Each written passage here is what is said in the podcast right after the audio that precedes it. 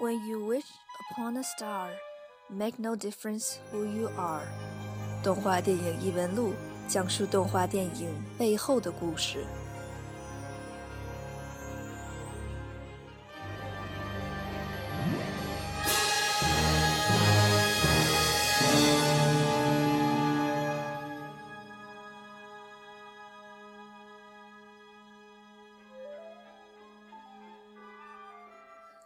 好，欢迎来到动画电影异闻录，我是阿月。我是阿田，嗯，这个距离上次节目已经大概过去了一个月了，对，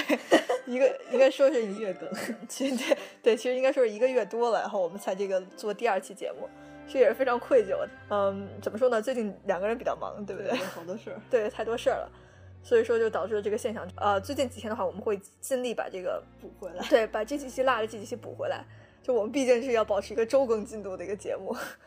啊，我们是周哥的，记住。对，我们是周哥的记住。嗯，然后可能大家看到这个，嗯，这一期的这个题目会特别的惊奇啊。我们这一期节目的呃，这个题目叫这个盘点迪士尼票房口碑炸弹。对，所以现在二月给大家来解释一下，就什么是票房口碑炸弹啊？票房口碑炸弹，大家有可能有点不清楚啊，就是不知道这是好的意思还是坏的意思。其实说白一点呢，就是呃，因为是在英文词里面有个 bomb 这个词，然后就直接翻译过来就是炸弹。它其实。就是说，就是成绩非常不好的这样的一个现象，但我们呃，所以说也说白了话，就是我们这次要盘点几部这个迪士尼的相对比较差一点的烂片。对，烂片是这个动画电影的里面的烂片。对，但其实，嗯，他们只是这个客观上是有存在这些数据上不太好，但是究竟他们到底是不是烂片呢？我觉得大家也可以有待考量一下，可以听一下我们这个这这两期的节目。对，因为大家可以看到我们这期的标题上有一个字叫“上”。对，呃，因为我们这次会录两篇。呃，两次节目，其实 主要原因是因为 我们发现这个票房口碑炸弹好多呀，就是大概是有这个多少多少部啊？十部，有十部左右吧。但我们会，我觉得我们应该会讲八部。对，呃，这次的话，我们主要是给大家讲五部，对吧？对，讲五部烂片这一期，嗯，大家也是可以期期待一下。呃，那么现在就是，那我们马上进入正题，就是说一下我们这次第一部要讲的影片。好，那么我们现在就说一下，就是第一部烂片，就是这个非常有名的《黑神锅传奇》。有点靠准，当然也不是非常有名。对，其实呃，相比这个《白雪公主》，大家小时候肯定是没怎么看过这部片子，对吧？虽然这部片子是在它之后出的，但是大家肯定也没怎么看过这部迪士尼片子，甚至很少有人知道。但它其实也是某种意义上的一种神作，对。嗯，现在我就来介绍一下它这个相关的资讯，这部影片相关的资讯。它是在这个一九八五年的七月二十四号正式上映的。嗯，当时其实迪士尼他们就是还是做了一些创新的吧，他们之前前期的这个宣发其实还是够的，但是他们第一周吧这个票房不太好，所以说他们就直接就把所有的宣发都停止。对他们宣发就都停了，所以说可可想而知，就最后这个票房也是不太好。它其实这它一开始这个预算呢是这个两千五百万美元。对，大家记，现在听清楚了，两千五百万美元。但是它最后在这个全美上映的这个最后的票房呢，就是这个两千一百万美元啊！大家能算数，大家算数就能算出来，哎，少了四百万美元，对吧？就是迪士尼居然有部动画片亏了四百万美元，你想想，其实这也是一个挺挺神奇的事儿，在当时。嗯，然后这部片子呢，在这个烂番茄上的这个评价是这个百分之五十五这样的一个数据。对，嗯。所以说，无论是这个口碑吧，还是票房吧，其实都不太好。因为我们，我就纵观不及格，对啊，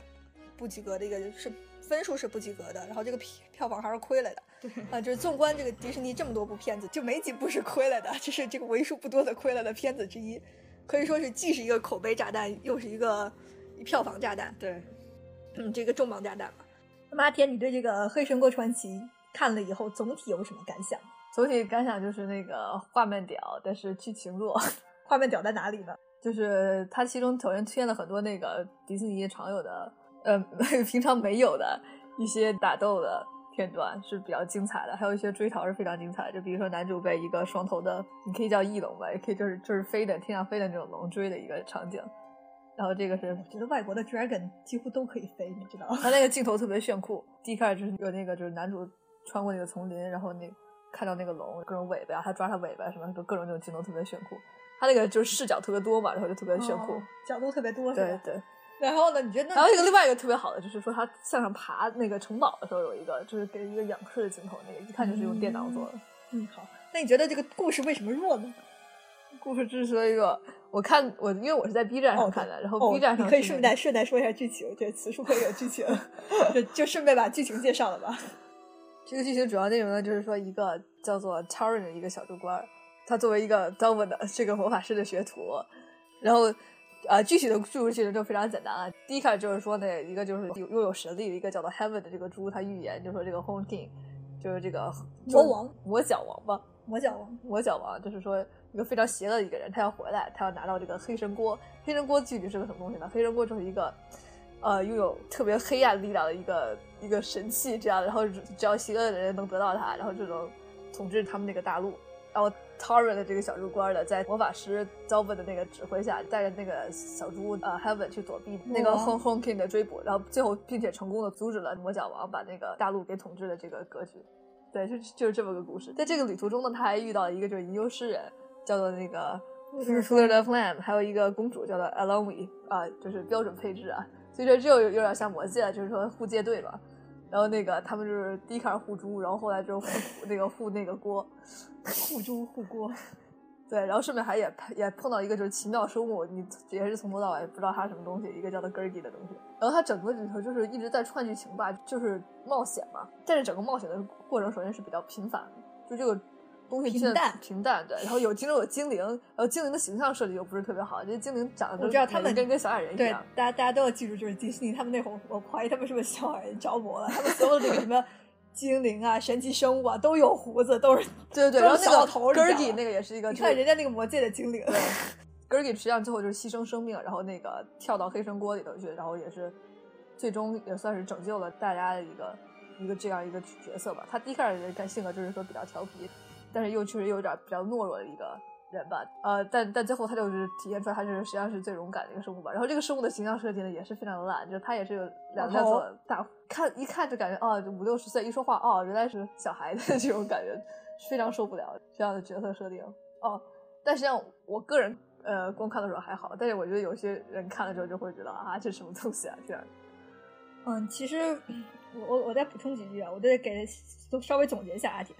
阿田就是是刚才他说这个 Gergi，跟大家补充一下，就是它就是一个野生的生物，就是一个不知道一个什么样的一个生物。对对对，就是这个男主奇妙生物，对，男主半路突然遇见了这么一个生物，跟他抢苹果，然后他们俩就结识了。结识以后，然后这个就成 Gergi 朋友了，对就成单朋友了方面建立友谊。单方面建立的友谊，然后 Gergi 就开始帮他，然后最后甚至帮他这个不惜牺牲生命跳进了神锅，然后拯救了这个神奇的大陆。哦我要再说明一下，就是可能刚才我们说了好多，就是哎呀，好像魔戒呀这样的话，但其实这个故事是本身是有原型的。它这个故事其实是改编改编自这个 Lloyd Alexander 的小说，叫《Chronicles of Pridden》。Pridden 这个地方呢，就是这个大陆的名字，就叫做 Pridden 大陆，就在这个大陆上发生的一件这件事情。就是其实它之所以被评为烂片呢，其实有几个原因吧。首先，它就是这个角色不讨巧，嗯，对，首先就是，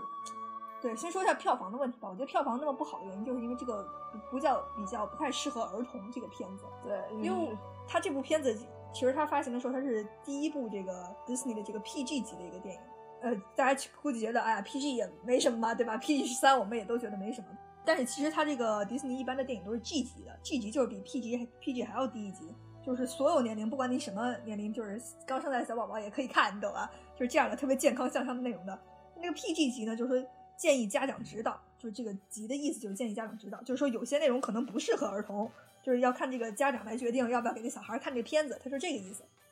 呃，为什么他就说会出把它评为 PG 级呢？主要是因为里面有一些这个暴力镜头，呃，有一些比较稍微有点血腥的镜头，甚至有一些这个色情镜头，对主要是这个原因。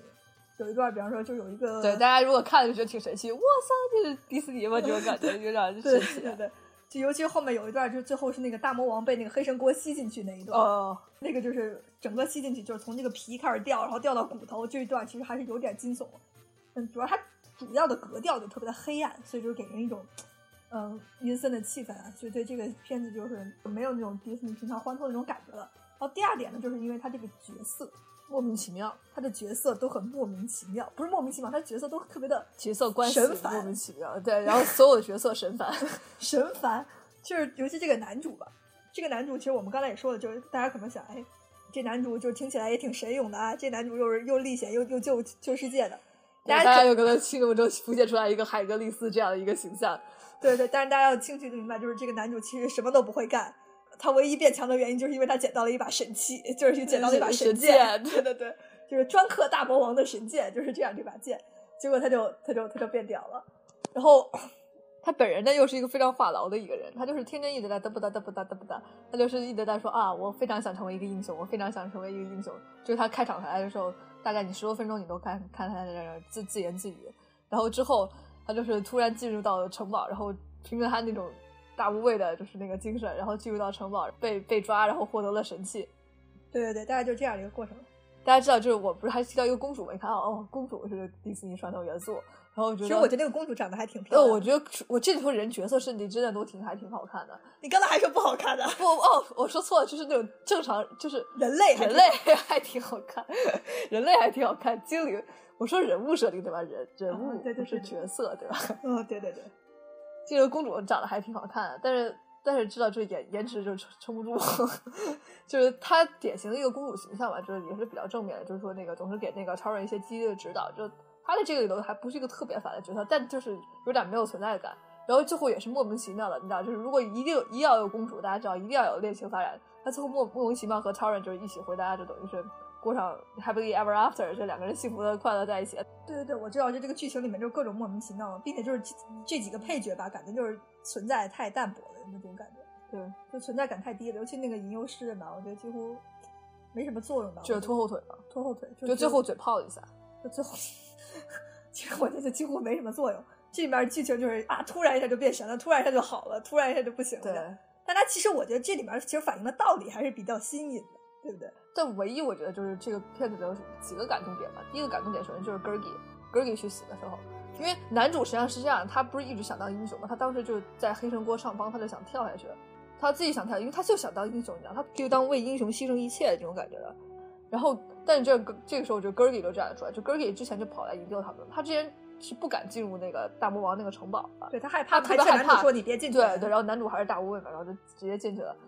就然后他还被因此，被那个男主之前骂了一下，就说啊你这个胆小鬼。然后后来也基本一直这么称呼 Gergi。然后更但是够后来就是 Gergi 就等于是为了他的朋友，要自己那个冲到那个城堡里头去，就营救大家。到于最后就是说那个就男主决定牺牲自己的时候，Gergi 做了一个就是令人特别那个也是痛心的一个决定，他就说啊就说就意思是这样，就说你们都是有朋友的人，就说你们是一个在这个世界上相对比较重要的人。他说我我在这个世界上无依无靠，说我没有朋友，你知道，所以说我死的不足为惜的。你们不要死，然后让我去死吧。他就他就跳下去了。我觉得这种这种自我牺牲也是有点悲哀的那种感觉。对，就特别悲哀。说比我更有羁绊吧，更跟其他人更有羁绊。就是我我就是孤苦伶仃的一个人，你知道，我反正我死了也没什么关系，就是挺也挺悲哀的一种感觉。他有体现，就是他有点就感觉有点讽刺各种英雄的各个英雄的那种感觉。对对对对对。然后最后 Gergi 又回来了，大家知道就 Gergi 又回来，就是他一定要，因为毕竟还是不能死，大家一定要大完团圆崛起吧。但是他又是又等于是给强行加加血，就是要看的话就知道，就是他们之前怎么得到这个黑神棺，就他们去啊，就等于向精灵打听了一下，他们就找到一个沼泽去找一些女巫，就是用他的剑交换的那个锅。那个他们那个女巫是之前没有跟他们说活人祭品这个事儿，然后他们交换了之后 才跟他们说这个事儿，就他们也是非常绝望的。然后那个但最后回来之后，那个女巫就是说，哎，我就给你们玩了个小把戏，懂我意思吧？就说你们现在拿这个锅也没用了，对吧？你们现在拿这个锅也没用了，我就把这个锅要收回去了，对吧？然后他们就就说这肯定不想干，然后那个吟游诗人就开始嘴炮了，咋就跟他们讨价还价一下，就说他们当时不是不是那么说的，就是实际上最后怎么成功就嘲讽一下，就是说你们可以把锅拿走，但是你要把那个 Gergi 给还回来。然后那女巫大概表示说啊这样不行啊，就说就是有点就是你们难道没有能力吗？然后对，然后这个时候就吟游诗人就加嘲讽，就说。你你们这点能力都没有，亏你们还是女巫，然后然后三个人就是三个女巫啊，是三个女巫就急红眼了，然后就说啊，那行吧，然后就说他们就是雷雨大作，然后那个根儿给从那个锅里就就飘出来了，然后大家就圆满结局了。就除了根儿给死亡这一点之外呢，就是吧？他没有真正意义的死亡，就暂时死亡之外这一点之外呢，第二点令人感动就是最后那个男主说。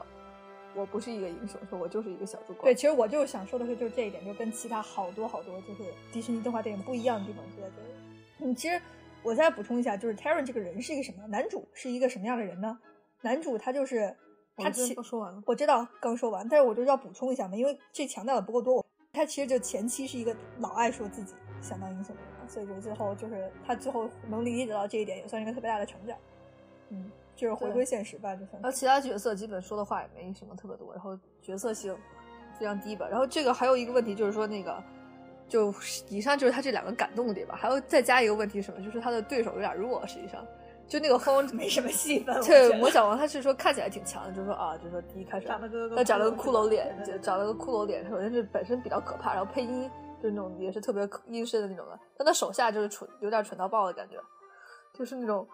完全没有实施能力。然后那个就是好像他每一次就是迪士尼，他实际上每一次都喜欢有一个就是坏蛋的手下，感觉能充当个笑点一样，懂吗？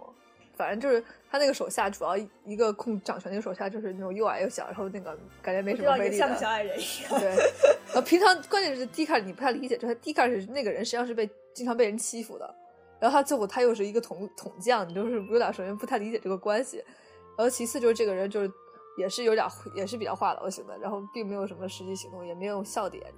这么想 t e r r y 有可能是这里头还反而是最丰满的一个角色。对呀、他还有成长有醒悟，对吧？虽然他就一直让人不太喜欢。我对这个影片的，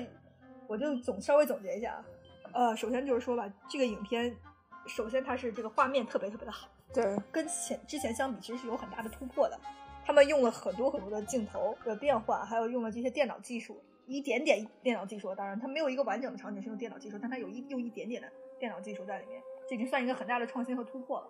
所以这一点来说，其实还不错的，并且他们敢于尝试这么一个黑暗黑暗的题材。对对，黑暗题材，他们也在想，就想创新一下，但知道创新的结果不一定是好的，对对对就是一定要面临着可能发生的失败。对对对，结果他们创新一下呢，结果他们这个黑暗的创新并没有太成功。其实说到黑暗，大家可以听一下我们现在这个背景音乐，从一开头，这个呃，从这个节目的最开始，就是我们还没有开始说话之前呢，这个开始播放的音乐都是这个黑神锅里面的音乐，大家可以隐约的感觉到一点黑暗的气息。对，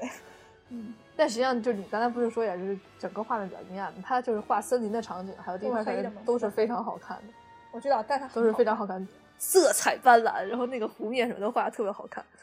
对我就说吧，它作画什么的都非常的好。对，但是就唯一的这个问题就是，我觉得其实剧情也还算还可以流畅了，就是还算流畅了。虽然中间有一些莫名其妙的这个转折发生了，但是整体还算比较流畅。我觉得主要的问题还是角色塑造太单薄了。就这些角色，就算只有男主算是一个比较丰满的角色 g e r g i 算一个比较丰满的角色，但这两个角色怎么说呢，都不怎么讨喜。对对你说你塑造的也还行吧，但不会有人喜欢的。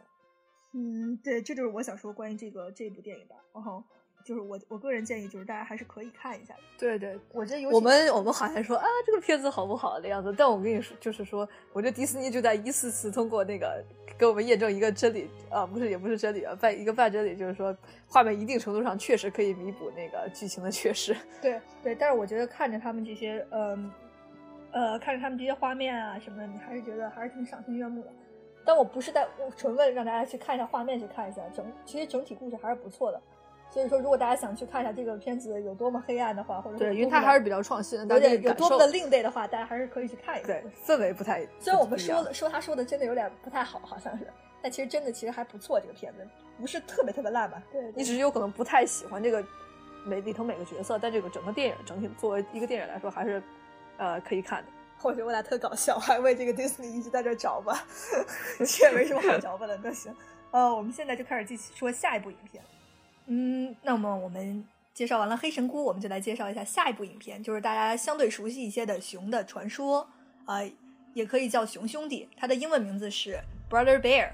啊，对，其实直翻就是熊兄弟。嗯，然后首先我是给大家介绍一下这部影片的资讯啊，这部影片是在二零零三年十一月十一号上映的。啊，这也是就是靠近这个怎么说呢，感恩节的一个时段吧。但是其实大家可以听出来，就是呃，相比上一部电影，这个差了好多年呢。这我们是零三年的，上一部电影是八五年的。呃，这对这部烂片其实也差了挺久，但其实中间还夹杂一些，我们之后会说。呃，那我们是也是说一下它的票房成绩。那票房成绩呢，在这个美国本土呢是这个八千五百万美元。那它在这个世界上呢，更是达到了两两亿五千万美元的这样的一个好成绩。啊，但是啊，大家可以听出来，这个票房其实成绩还是不错的，非常还呃是非常好，对非常好的一个成绩。但是在烂番茄上，它的评分只有百分之三十八。对，黑神锅传奇是百分之五十五，但是熊传熊的兄弟只有百分之三十八。然后它的这个大众评审 Metacritic 上面的这个评价呢，一百分满分，他得了四十八分。大家就可以想到，这个两个双双给出了不到一半分数的这样的一个评价，说明他的口碑其实实在是不太好。嗯，所以说我们下面也是先给大家介绍一下剧情。阿田，你来给大家介绍一下剧情吧。呃，这个剧情围绕的就是在印第安一个 冰河世纪的生活于印第安部族的三个兄弟的故事展开的。这个印第安部族他们有一个也不叫传统吧，就是他们的一个属性，你可以说，就说世界世界世界观世界观对，嗯，就是这一头所有的人，就这个在这他们那片大陆上生活的所有人和动物，他们死后灵魂都会变成汇聚成一个光，呃，在那种像神灵一样的东西。对，实际上像神灵一样的东西，就看起来就像极光一样的。然后他能够拥有改变世上万物的力量，它能够撑下对，这春夏些秋冬生。灵、这些神灵拥有这个改变世界的力量。呀，然后他就是会给这些印第安部族的每个人的一个指引，这个指引就是通过一个图腾的形式来完成。他们这个部族的女巫呢，当他们这个部族里的人到达十八岁的时候呢，就会去取那个图腾，那那个图腾就是会给他们一些指引，比如说这个三兄弟里的大哥，他就得到的是一个鹰的图腾，他就象征着那个领导，就是他，就是领导，就是说他就说要去领导别人。然后那个他二哥就得到是一个狼的图腾，就这个狼的图腾象征着睿智。然后三弟呢，就是也就是这个剧情的主角主角，这个故事主要是围绕着他十八岁他读的得到他的图腾开始的，就是一个熊的象征着爱的熊的一个图腾。这个 Kina 本身是个什么什么角色呢？他也是就是三兄弟里头那种有可能可以说是最皮的那一个，他和那个他二哥，对，他俩一块儿都都很皮，天天俩人天天拌嘴。然后那个他本人就是一个哦，我就是特别想要成为一个男人的一个人，他就是觉得成熟的男人，成熟的男人，对，他说他本身想的是一个就是说象征着就勇敢的剑齿虎这样一个图腾，然后最后他就得到一个那个象征爱的熊。爱的熊这样，他就觉得特别的软，特别的不带劲儿 那样一个图腾，然后他的那个二哥什么的也都经常嘲讽他这样的。然后他这个典礼之后呢，他就发生了一个事故，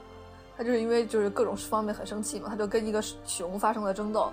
然后那个他的两个哥哥赶过来，然后他的大哥为了就是救他的二哥和他，然后就等于是在冰川旁边就把那个冰川砸裂和那个熊一一起坠崖，他的大哥就那个就死了，然后那个熊却那个活了下来。这个三弟就是去报复那个熊，把那个熊杀了之后，他的大哥看到这一切就，他的大哥因为死了之后变成变成那个光了，他没有特别愤怒，他就是。他就想要教教育他，对嗯，要告诉他做错，就教育他的那个三弟，就把他变成了一只熊。然后这个故事就是主要展开，就是说那个这个三弟就受到了女巫的，就是教导，他那个前往就是呃山与光交接的地方，去找他的就哥哥，让他把他变回人人人类的样子，这样的一个过程。在这个旅途之中呢，他和一只小熊发生了羁绊，然后明明白了爱的含义，然后他从此也就变成了一个就是说那个真正的男人，就是这样一个故事。最后呃，我再跟大家稍微补充一下，就是其实说白了，就讲明白一个什么事儿呢？这个主题就是说啊，就是我们不仅要爱这个身边的人，还要爱所有，就是要在站在不同人的视角上看问题，然后就是说以爱的角度来这个审视这个自然对，间的万物。同时，它还有另外一个个非常明确的主题，就是说，呃，就是 fight 什么，就是这种争斗或者你就都不好。身体上的强壮，不会使你成为一个真正的男人。就是说爱，或者是说那种包容的心态，才能会使你成为一个真正的男人。这是他的主题。就是最后这个主角他是变成了一只，他选择了做一只熊，而没有变回人，因为他有陪伴他那个那个小熊，因为那个小熊是没有了妈妈，这个妈妈就是被这个男主杀死的，对，就是这么一个剧情设定，他就选择了陪伴这个小熊，这也是非常相当感人的一个情节。对他就是他就放弃了自己做人的机会，不做人了。对 对对。对 他不做人了，然后他就他就选择了做熊，然后来陪伴这只小熊，然后最后他就成为了一个所谓的真正的男人吧，也是把自己的这个爪印留在了这个他们这个记录这些伟大人物的这个墙上。呃，对于比迪士尼本身来说，这是一个还是比较创新的，并且那个这个剧情真的是还是挺感人的，就是包括他跟小熊的感情，还有他跟他兄弟之间的感情啊，还有他二哥后来就是，因为他不知道他二哥不知道他的三弟变成熊了，为了帮他的三弟和他的大哥复仇，然后一路上去追杀他，反而去追杀他的那个弟弟，对这样一个过程也是非常的纠结的，然后痛心的一个一个对对，刚才没有忘说了，刚才说了吗？刚才没说，刚才没说，就是说他其实二哥就是他，他二哥就是他弟弟变成熊了，他也不知道，他以为他弟弟被杀了呢，他就去也去找那只熊想杀了他，啊，他把他弟弟变成了熊，误以为就是杀杀他弟弟那只熊了，所以他就一直就是追杀他弟弟，说白了，呃，最后就是发现了这一点，就才明白就是这个仇恨是多么的不好，对吧？他就是明白这个道理，就是不能互相仇恨，这些争斗都不行的，要心中心胸大度。然后我其实也来说一下我自己的观点吧。首先，我觉得先从画面开始说。首先，我觉得它的画面制作是非常精良的，因为这个就是制作组当时制作组人特别特别用心，他们专门去向那些绘画那种，就是美国这种这种呃 landscape 的这种人呢，他们专门去请教那些艺术家要怎么画。他们就他是主要是请到那种冰川，就是那种印第安对对对对就对那个有点那个时候的那个。他们实地写生临摹了好，呃，不是临摹，他们实地写生了好几天，啊、好几个月，每周都要去实习，四三四天的，非常非常辛苦的这样的一个过程。还有他们画熊吧，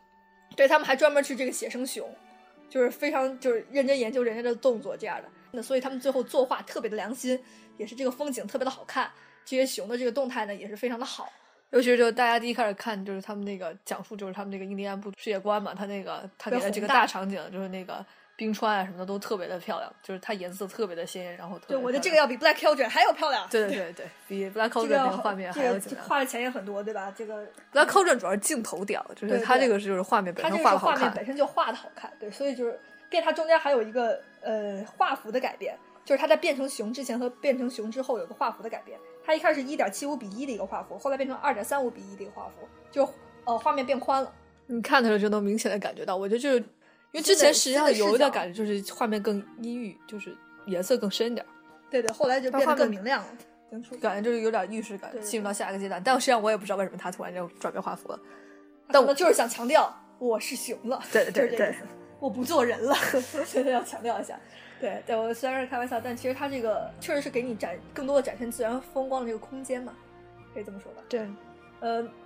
然后就说说完这个画面，是画面是肯定是制作非常精良的，这一点是毋庸置疑的。然后我们就要就要说一说这个，又要老生常谈说一说这个剧情了。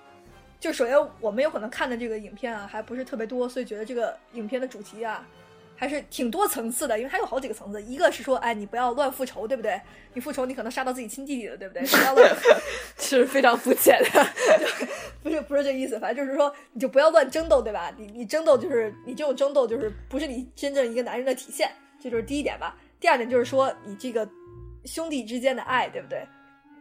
兄弟之间的爱，无论是他跟这个小熊兄弟之间的爱，还是跟人的兄弟之间的爱，都是一种兄弟之哦没有，间的爱。他实际上就表现就是说天下大同，就是说每个人与人人之间都是兄弟，人人与动物之间都是兄弟，对，就是这种大家都是兄弟。大家的普遍的兄弟之爱。对，第三点嘛，就是说你要站在别人的角度去思考问题，他这个主要强调一点就是说，你看吧，你可能你觉得，哎，我大哥死了，我要去杀，我要去杀小熊他妈妈，但你没想到，你把小熊他妈妈杀了，小熊他不是很伤心吗？就是你要站在小熊的视角看问题，是对这样的一个问题。对，呃，就是听了我们说了这么多优点，我觉得大家有可能有点奇怪，就是说，那为什么他的评分就拿了百分之三十八，为什么拿了四十八分呢？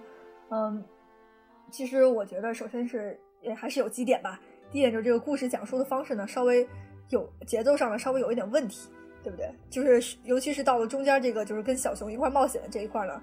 有一些搞笑的桥段呢，首先是不太好笑，会 有一点这些尤其这些动物搞笑就动物这些笑话讲的比较干吧。比方说它里面有一个就是两只驯鹿讲这个呃开车的这样的一个笑话，你知道吧？就是有点强行在人家动物身上加笑话。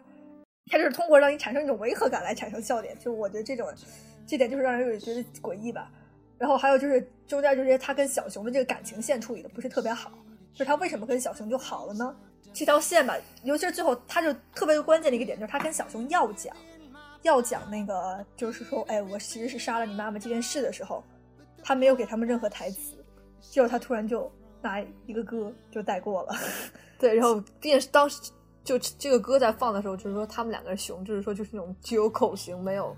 也没有给口型，就给背影加一点点口型，然后这样一个处理方式，就感觉就说啊，这个东西是意思就是说是太过血腥要禁掉嘛，这样的感觉，实际上没有，就感觉有点缺乏。对对对，不知道为什么突然不让说话了。然后那个音乐还是那种比较有点宏伟那种感觉，就是有点悲伤，有点宏伟那种感觉，就是有点特就特别的出戏感觉。这些感情处理、感情这个描写的这种处理上稍微有一点问题吧，就这个片子的问题。然后呢，就是有些有些评论家啊会认为，就是这个主题讲的比较的 cliche，就是比较陈词滥调，就是呀，你看又是讲这个爱自然呐、爱兄弟啊，哎呀，你看这个要长成为一个真正的男人啊，你要心灵成长啊，就会觉得这比较的这个烂俗吧，是这个这个主题。但我个人认为，其实这个主题还是相对于迪士尼的片子来说，还是一个比较新奇的主题，对对吧？但是这个主题上呢，其实有的人还是认为有些问题吧。我个人认为没有什么太大问题，我觉得只是在这个描述上稍微有点问题。然后还有一个比较大的问题呢，就是音乐。我觉得其实呃，我现在这块也是给背景音乐也是播了一些这个嗯《熊的传说》的音乐。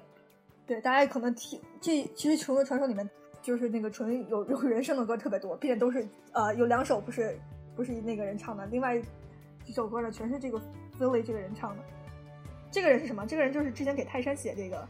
呃，泰山写那个曲子的这个一个人，就是给又给泰山里面的歌曲写曲子，又他又自己唱的这样一个人。实际上大家发现，就是这个人特别喜欢在违和的地方插音乐。嗯，就是对他的名字叫这个 Phil Collins 嘛。然后我觉得，呃，怎么说呢？就是对他这里面就是各种有点违和的地方吧，就是描一描写感情，就是走就开始唱歌，对就开始唱这种人生的歌。歌歌曲过于多了，不需要这么多这种有人，尤其这种有人声的这种歌曲，根本不需要在这这里面这么多的出现，人家用故事去讲故事就行了，呃，去表达自己的感情就行了。那么表情啊，用他们的这些动作啊去表达就可以，干嘛非要用歌曲就这么说呢？但比较不好。你这样不对，我就觉得就是实际上就唱歌就是迪士尼传统嘛。我觉得唱歌是迪士尼传统，但是你歌词的内容写的太泛泛了，我觉得还是有个问题。实际上是有是有专一有专是有专我，但我感觉就是有点泛的这种感觉。不是，他是很有针对性，就是针对那个画面。当时我想说，就是说你，但他有点像脑袋唱，不是，单一人对对，是单一人生是个问题。他就说他是第三视角，实际上是第三视角讲那个第一视角的，他也是用爱在唱，就是说我的想法，然后这样唱。然后他有时候既是那个小熊，又是那个大熊，然后一堆熊，然后反正就特别乱。变这个他那个，我觉得他整个本身的里头的台词什么格调还是有一点的，但是他一唱歌，他就就感觉这瞬间低六低幼。所以说，我就反正就稍微总结一下吧，就是这部片子的呃好的地方有几个呢？第一个就是立意，其实我们两个认为是稍微新颖一点的，就尤其对我们中国的观众来说，就觉得会看到迪士尼片子里面比较新颖一点的吧。嗯，这些烂片普遍的好像是啊，就是都是题材挺新颖的，所以都失败。对对，我觉得也是。第一个是这个题材比较好的地方，第一个比较新颖主题；第二是说就是这些就是这个设定啊，就这个背景啊，这个神秘的这个。呃，这个极光啊，什么这些神灵啊，这些这些设定，我觉得是非常不错的。大家这个想象力特别好，特别的好，故事设定特别好。第三点就是他们的画面特别的好，对吧？这些人这么努力了这么多天，对吧？还有一个画幅的巨大改变，这些都都不错吧？这这些色彩上的运用啊，还有这些绘画的这些熊的这些动态啊，都非常的好。对，主要就是这三点。那么它不好的地方在哪呢？第一个就是这个配乐，这个人声实在是太多了，有点让人出戏。并不是说像 Frozen 里面那种呃那种唱歌方法就不好了，而是说这些歌词吧有点不切这个有稍微有点不切那些人物的内心，然后他这些歌词还会又掩盖了一些剧情上的一些需要，导致有一些剧情没法好的表达出来。就是这些歌曲本身是应该来帮助人物抒发感情的，但现在反而没有做到这一点，这是他的问题。对，还有我觉得另外一个问题就是说那些动物实际上可以不说话，对那些动物来进行的声音的搞笑，我觉得他们本身有可能你用动作可能表现出来一些更搞笑的东西。并我觉得就是那些动物如果不说话，才能表现出来啊这种大自然很伟岸，就是感觉就是说你用心灵，你真的是你在一片荒漠之中，你用心灵去感受那个大自然。知道，就除了这个小熊和大熊之外，其他就是卖蠢的，就是为故意添加跳笑点的，其实也不是那么好笑，他们还故意在这制造笑点，就是他的几个问题吧。对。然后这我们就说完了这个第二部片子，下面我就要说第三部片子。好，我们现在就说一下，呃，这一期的第三部影片，也是一部相当呃比较靠后一点的影片呢，是这个二零零五年十一月四号上映的《Chicken Little》，也就是四眼天机。四眼天机，对，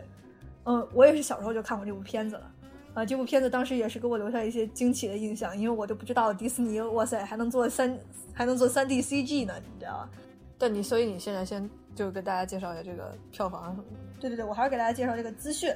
呃，首先是说一下这个《四眼天机》，它这个我刚才说了，它是这个零五年十一月四号上映的，又是感恩节上映的，又是感恩节附近。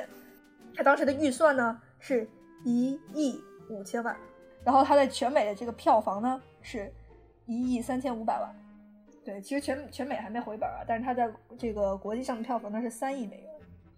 对，是一个都是比较好的票房了吧。但是我要说的就是，它在还是在 Rotten Tomato 在烂番茄上的评分呢是百分之三十六。对，刚才是《熊的传说》是百分之三十八，比比《熊的传说》还要低啊。对，然后它的这个大众评审那个 Metacritic 这个上的分数呢，一百分满分是得了四十八分，跟这个跟《熊的传说》保持是一样的分数。首先，我先说一个，在说剧情之前，我先说一个总体感觉吧，就是我我觉得，我觉得我可以先介绍一下为什么会有《Chicken Little》这部片儿。呃，你可以介绍一下。其实我也知道，对，大家都知道，就是说那个当时皮克斯是，就是大家知道，第一开始跟那个做《玩具总动员》、做《玩具总动员二》、做《A Box Life》，就是都跟迪士尼签了合约了。他们本身第一开始就是说是那个，就迪士尼跟他们签合约说啊，你给我们做两部电影，就是等于是迪士尼出资，然后那个皮克斯拍。然后他们做，然后他们做，当时做完第一部《Toy Story》之后，他就是等于是非常成功嘛。然后那个迪士尼就已经来找他们，然后就是说等于是续了续续合约，续合约对续续呃合约。到后来等于他们这个合约要破裂了，然后那个迪士尼就是啊，迪士尼永远对皮克斯威胁，就是如果你们你们不继续给我做，我们就拿你们的角色做续集。然后他们皮克斯的人都特别心疼。但但反正当时也没办法，还是最后还是合约破裂的，就是主要是还是因为那个迪士尼他那边当时那个 CEO 就是非常非常刁蛮，就刁蛮特别的霸道一个人，然后就把最后大家闹得很不愉快这样的，他们最后还是断裂合约，然后就迪士尼感觉就是啊，没有你们我们也可以，我们也可以有有自己的 CG 团队，然后就反正然后就自己做了这一波就自演天机，然后最后但是最后的结果大家知道就是口碑非常差嘛，就他们以后也就再也停止了。就非常长时间停止了这一项目。我跟大家说的什么呢？就是虽然口碑比较差，但是迪士尼这部影片呢，它当时票房是非常好的。他们本身想证明，就是说我们也可以做出这个大卖的 CG 影片。他们本身想做到这一点就够了。啊，其实他们就是当时就说，其实这部影片证明了说啊，迪士尼也有能力做 CG 动画，并且是完全没有问题的。我们能卖钱，你知道吧？我们完全不亏啊。实际上，他们通过这部影片得到的收益，远比他们跟这个皮克斯合作一片影片得到的收益大，是吗？对，就是这样。当时是其实是这样的。但是当时的这个 CEO 出于这个长期的考虑呢，最后还是决定跟皮克斯就是长久合作，然后并且事后就进行了对他们直接进行了收购。这是零五年嘛？他们这个零六年应该对 Bob Iger，Bob Iger 就是反正就是零六年他们应该就直接把这个皮克斯收购了，就是这样的一个现象。所以说其实 他们虽然本身是拿想拿这个影片证明自己的，虽然最后也证明了，但最后他们还还是决定收购了。我觉得还是没有自信吧。我觉得是明确的决定。对对对。他们估计还是觉得自己质量不够好吧。然后我们现在还是呃再说一下影片本身的事情。呃，这部影片呢是先给大家介绍剧情吧。这个剧情就是一个真的是一个杞人忧天的这个小鸡的故事。这个小鸡是什么呢？他们那个镇子里面有口大钟嘛，他就突然去敲那个钟，跟全全镇的人说啊，这个天掉下来了，天掉下来了，你知道？我看到这个天掉下来了。然后全镇的人就全慌了，你知道吧？然后就说啊，天掉哪了？天掉哪了？结果呢，他就他就说，你看我刚才看到一片天掉在这儿了。结果他在那儿指着什么都没有，大家都认为，哎，这小鸡，你看他特爱撒谎，就把全全镇人都搞得这么的惊慌，你知道吧？实际上小骗子，就是证明了就是全镇人智商低啊，对，就是你看这一小疯子，反正就是这小疯子，你知道吧？结结果呢，他爸就特别的，他对自己的儿子所作所为特别的羞愧。说你看这我儿子肯定是一时眼花了，他把这个树上掉下来一颗橡果当当成那个天天掉下来了。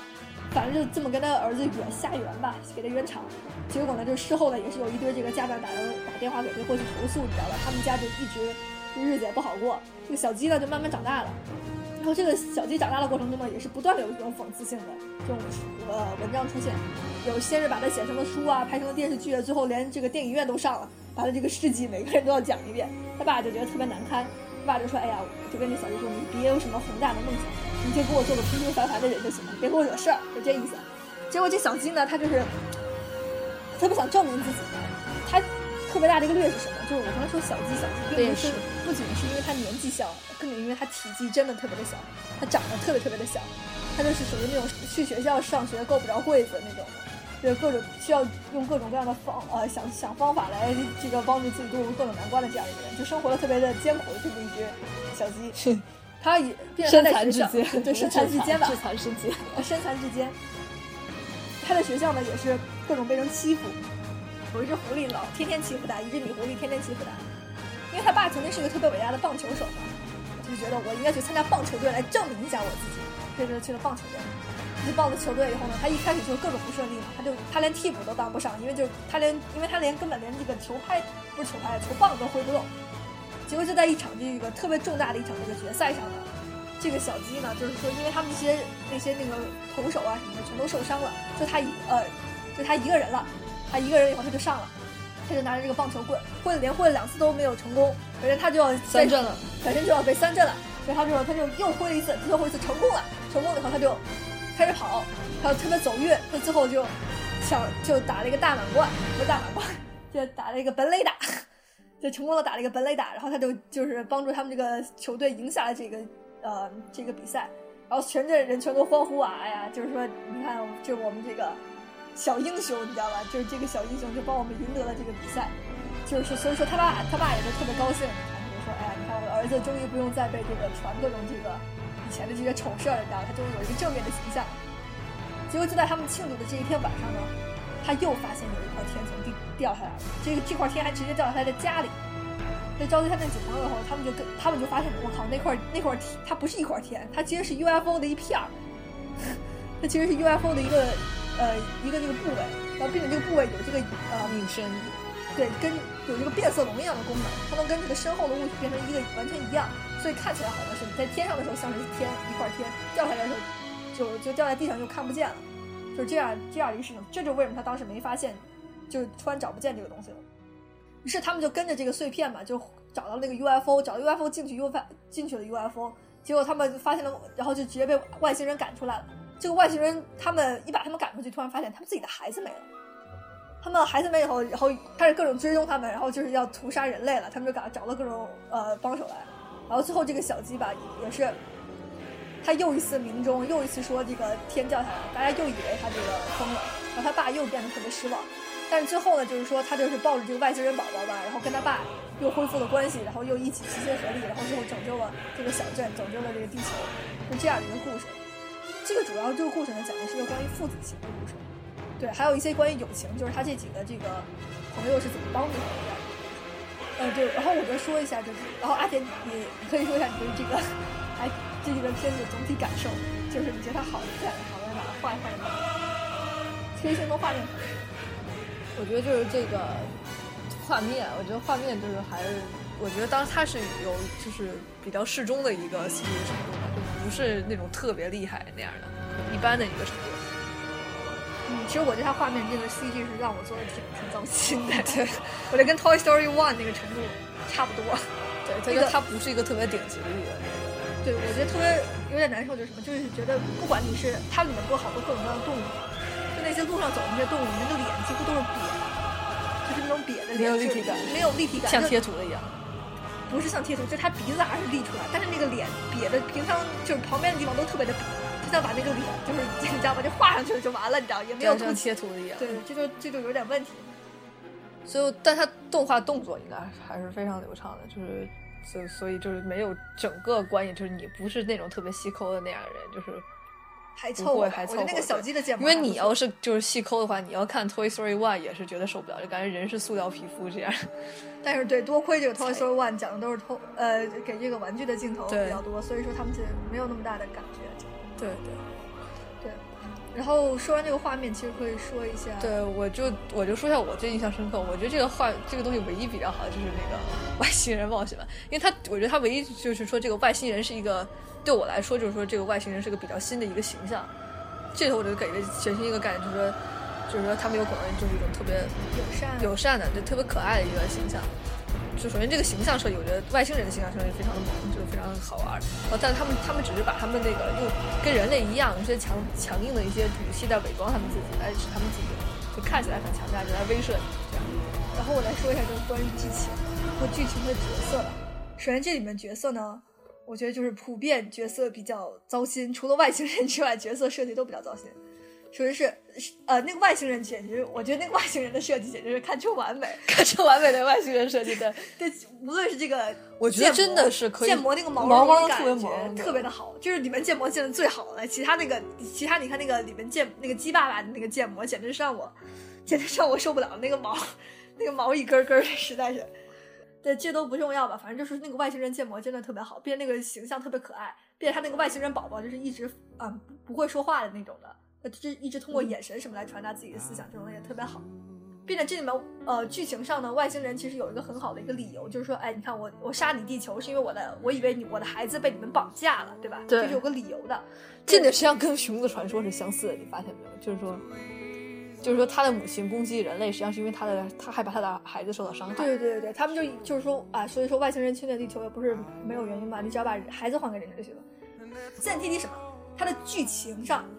呃，他其实我刚才说了，他的感情戏其实描写的也不是很好，就是他跟他爸爸之间这种他跟他爸爸，我前提说了，他爸爸特别嫌弃他儿子嘛，就是他儿子各种丑事儿啊，他们各种家里被人打电话，各种被人骚扰啊，就说你看你儿子多笨啊，给我们家惹了多少麻烦啊，老说这件事儿，就各种被人 blame，各种被人责怪吧。他就是一个对他儿子其实是 就已经是完全丧失信心的这么一个情况。他为什么突然后来又说啊，说我会永远的支持你，突然就三百六十度大转弯？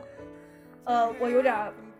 我有点儿这个感情转变呢，我觉得铺垫有点不够。因为他们俩就是几乎就是在一个剧场里面，两个人互相吼了几句，然后两个人就和好。这说白了就是以前就以前是什么呢？就是他们两个互相不愿意对对那个互相倾诉这个内心的真实心理，所以他们就没好。然后他们一倾诉，他们就好了。这 这发展就有点太太直白了，太突然，就是我觉得这是有点不够。呃，这是一点吧。第二点就是说，相比之下，我觉得 Brave 就做的非常好，就是勇敢传说做的非常好。勇敢传说做的不错啊，对。这是剧情上剧情上的一个很大的问题，这也是你这毕竟是你的主题嘛，你不贯彻这个主题怎么行？然后就要说他的这个第二个，这是他主题之一，他另外一个主题就是说，你不管你之前被怎么人鄙视，就是你只要坚持你所向真理吧，你可以想，或者说坚持这些对的事情，你终有一天会被人发觉的，是有这么一个意思吧？那虽然所以他的他的名名字很明确的就说明这点，他叫 Chicken Little 嘛，就 Chicken Little can do great things，就是这样的感觉，就是。即即使你是特别小的鸡，但你也可以做很大的事情，这种感觉。对，我觉得里面还各种讽刺了一下当地小镇的人和这个呃电影行业夸张的这个效果。对我有嗯，大家看了那个影片就知道我为什么这么说了。对，然后还有第二点不好的地方，第二点不好的地方是什么？就是这些角色实在是太让人讨厌了。我真的，我刚才说那个《Black Cauldron》里面那些人就是有点烦吧，说话啰嗦吧，但这里面的人简直就是让我烦到死了，简直就是。我真的是，我真的不客气这么说，这个主角简直就是懦弱到，怎么说呢？就是你可能迪士尼想是通过他展示他被欺负的场景，让大家获得一点的快感，但是我丝毫感觉不到任何的笑点和快感，我就只是觉得这个主角太悲哀了。就这种不是想让你感到他悲哀吗？他是让你感到悲哀，但他其实那个是为了好多部分是桥段，是为了制造笑点。我要再给你，我要说一下这几个角色啊，这里面有几个角色，就是这个小鸡，还有他的几个朋友。这个朋友一直是一个 loser 朋友，对他几个 loser 朋友，就是一个失败者的朋友，特别失败的几个朋友。这呃，一个朋友是这个特别丑的一个鸭子，另外是一个特别胆小的一只胖猪，还有一只是一只特别不会说呃，一只莫名其妙的鱼。对，那个莫那只鱼就完全是来搞笑，但那个笑点完全不明所以。对，就比方说他有有一段他突然开始扮演金刚。开始扮演金刚的桥段，折了好多纸什么的，就嗯不知道他他为什么要这么做，反正就捏他也没有笑点，没有什么好笑的吧，反正。然后这只猪呢和这只丑鸭子呢，他们俩搞笑重要的一个搞笑桥段就是他们俩一起对唱一首特别一首歌，对唱一首歌，两个人唱的都特别的难听，简直还有那个粉红色的画面，简直就是精神污染。我丝毫感觉不到好笑，我觉得好痛苦，看这个看这个东西，然后。还不用说，就这几个人完全就是特别的扁平，就是一只一只猪特别害怕，特别特别胆小，一只鸭子呢，丑鸭子就是特别喜欢那只呃，特别喜欢这个主男主角，就是这个小鸡这个人，一只鱼呢就是一直就是有点神经质，这几个人在一块呢，没有什么团队合作意识，你们也看不太出出来他们之间互相帮助了多少，这点都没有突出出来，你就是感觉就是他们一帮人都好可。好悲哀啊！你知道，天天就被人欺负，你只有这一点能特别深刻的感受出来。还有就是镇上所有的人全都不相信他们，你就是满满的负能量吧。反正就是这个点。其实他们，我觉得他们不只是没有团队合作，就是如果每个人有每个人的功效，就说啊，我的每一些懦弱实际上能转换成我一些对啊方面的一些优点，他们他都没有，他们根本就没有发生任何的转变。说白了，最后就是他爸爸帮了小鸡一下，就他们成功了。这一点就是跟《黑火传黑神过传奇》有一样的诟病，就是说没有没。人没有病发生，但《黑人国传奇》传递的不一样主题，意思就是说，有可能就不是变化的，就是，所以他可以这样。但我觉得《Chicken Little》它实际上表现的就是说，你是有个变化的过程的，就是，它它有点又有点那种说 “You can be who you are”，就是你做自己，你自己，你知道吧？但这个我觉得都不重要的。他他，我不管他是想谴责那些欺负他的人，还是怎么着，反正就是这个欺负的，就是让我觉得特别的不舒服，你知道吗？我就就是看这个影片的时候，就是这些人太懦弱了，给我感觉就是这就是特别不好。就是你没法让人喜欢这么角色角色吧，这是一个特别大的问题。然后第三点，我又要说音乐的问题。这里面的音乐怎么说呢？这版音乐虽然不是都是一个人唱的吧，但是我觉得怎么说，听起来比《熊的传说》要更更不好一些吧。就是这里面传，这首先这里面音乐没有一首我能记得住的，这个这个曲风呢，反正这个曲风让我觉得是谜一样的曲风吧，就是这种感觉。我也说了嘛，里面还有会有各种他们角色一唱歌都是特别难听，所以让我觉得挺污染的。唉，所以就是，但我觉得他有点就是，反正就是要这种反其道而行。迪信电影一往，我们都是那个角色唱歌唱的特好听，你知道？但是说，我就想我给你呈现的就是完完全全的 loser，就是完完全全的失败者。我要给你把他这个失败到底。他像就是说生活要有希望，就是说，呃，不管你就是说你身你的身残身有多残，有可能志也有多残，但你只要最后就是说。你最后还是善良的，或者是说你最后还是有一颗想要验证真理，或者有比较一个诚实的一个好的一个心态的话，你的人生最终还是会是一个会有幸福的结局的，就这样的感觉。呃，我觉得对这一点你说的也还可以吧。我觉得你你还是一直给他在找吧，我也在给自己找。其实我就觉得我，但我觉得就是不管怎么说吧，这两点缺点还是致命的，所以我觉得这是为什么。我刚才其实觉得说真的，我不知道为什么《熊的传说》的评分几乎跟他一样。我觉得这两个几乎完全不是一个等次上的一个作品，就无论是作画，还有什么音乐，还有这个剧情上，这个《熊的传说》都完虐它。但为什么评分就完全是差不多？我但你想，因为《熊的传说》它的角色设定虽然说不是那么的，不是那么的平庸吧，就是，但是《熊的传说》还是有一个问题，就是什么？就是你也不是不能特别清楚的记住每个哪个角色的。嗯，我觉得角色性太低了。嗯，对，反正都是角色比较难突出吧。但我觉得就是这个，这个角色不突出还不是问题，就是角色让人讨厌是一个很大的问题。对对对，角色讨厌。对，我觉得这就是四眼天梯最大的问题。对，对，呃，大家也能听出来，就是我对这部影片特别不喜欢。我这就是看了这部影片以后，我就觉得迪士尼，你千万别做这个三 D 的。我们我们就不聊这个糟心片，就说下一部。呃，其实下一部我们就是我们俩都非常喜欢的一个片。其实是都特别喜欢的一个片子，因为这两个都是怎么说呢，跟科技主题有一点相关的啊。大家一说科技主题，有可能知道我要谈什么。然后就要讲一下第四部影片，第四部影片就是这个非常有名的，也是我的这个童年回忆，就是这个亚特兰蒂斯失落的帝国。啊，先给大家介绍这部影片的资讯。这部影片是在二零一零一年七月十五号上映的。嗯，它是这个，它当时的成本是这个一亿两千万。而它在这个北美的票房呢是这个八千四百万，它的这个世界票房呢是这个一亿八千六百万，呃，说白了呢就是它是，它这个票房呢呃成绩并不是特别好，所以说也可以说它是一个票房炸弹吧，啊，并且它在这个烂番茄上的评分呢是百分之四十九，然后这个大众评审上的评分呢是这个五十二分，说明它这个评你就是都是五十左右的评分，就可以看出来它这个这个评审员吧对它的这个评价也不是特别好，对，就是这样的一个现状。所以说它可以说既是一个票房炸弹，又是一个口碑炸弹。那么为什么会出现这样的事情呢？啊，我们就可以下面可以细细的说一下。在说细细说它这个优点和这个缺点之前呢，先简单给大家介绍一下剧情。呃，我觉得就当时就是 DC 这种片子，我们都不太熟知，就是大部分人不太熟知，就是它进入了一种类似于朋克呃蒸汽朋克时代一样，就全是科幻主题的，就是那种带着点那个呃中世纪的那种的那个科幻主题。然后那个这个时期的就片子大家普遍都不太熟悉，然后那个票房呃不是票房就口碑和要不是票房要不是口碑都是有点那个差的。然后阿月来给大家那个再介绍一下这个剧情。就我刚才说了，我想要这个介绍剧情，然后阿田给打断了。好的，我现在接着讲这个，对我接着讲这个剧情。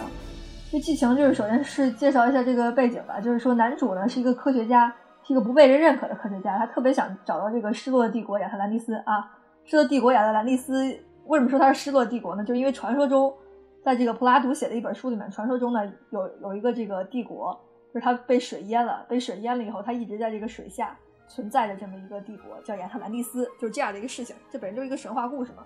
但是我们知道这个故事是这个有一定启发于这个儒勒·凡尔纳的小说的，所以他也是有塑造这么一个科学家的形象。他特别想找到这个帝国，因为这是完成他爷爷的这个遗志。啊，有一天他这个爷爷的朋友呢，就告诉他说：“哎，说我我是你爷爷的好朋友，然后我想帮助你，然后说，所以说他就花重金帮他请了一支船队，然后给他组织了一堆人员，就是让他去进行这个寻找这个亚特兰蒂斯，给他探险，并且还给了他一本书，这本书上就明确写了这个，嗯，有一些线索吧，可以指引他到这个找到亚特兰蒂斯的方位。于是呢，这个科学家就特别的兴奋，然后就带着这么一行人就去了。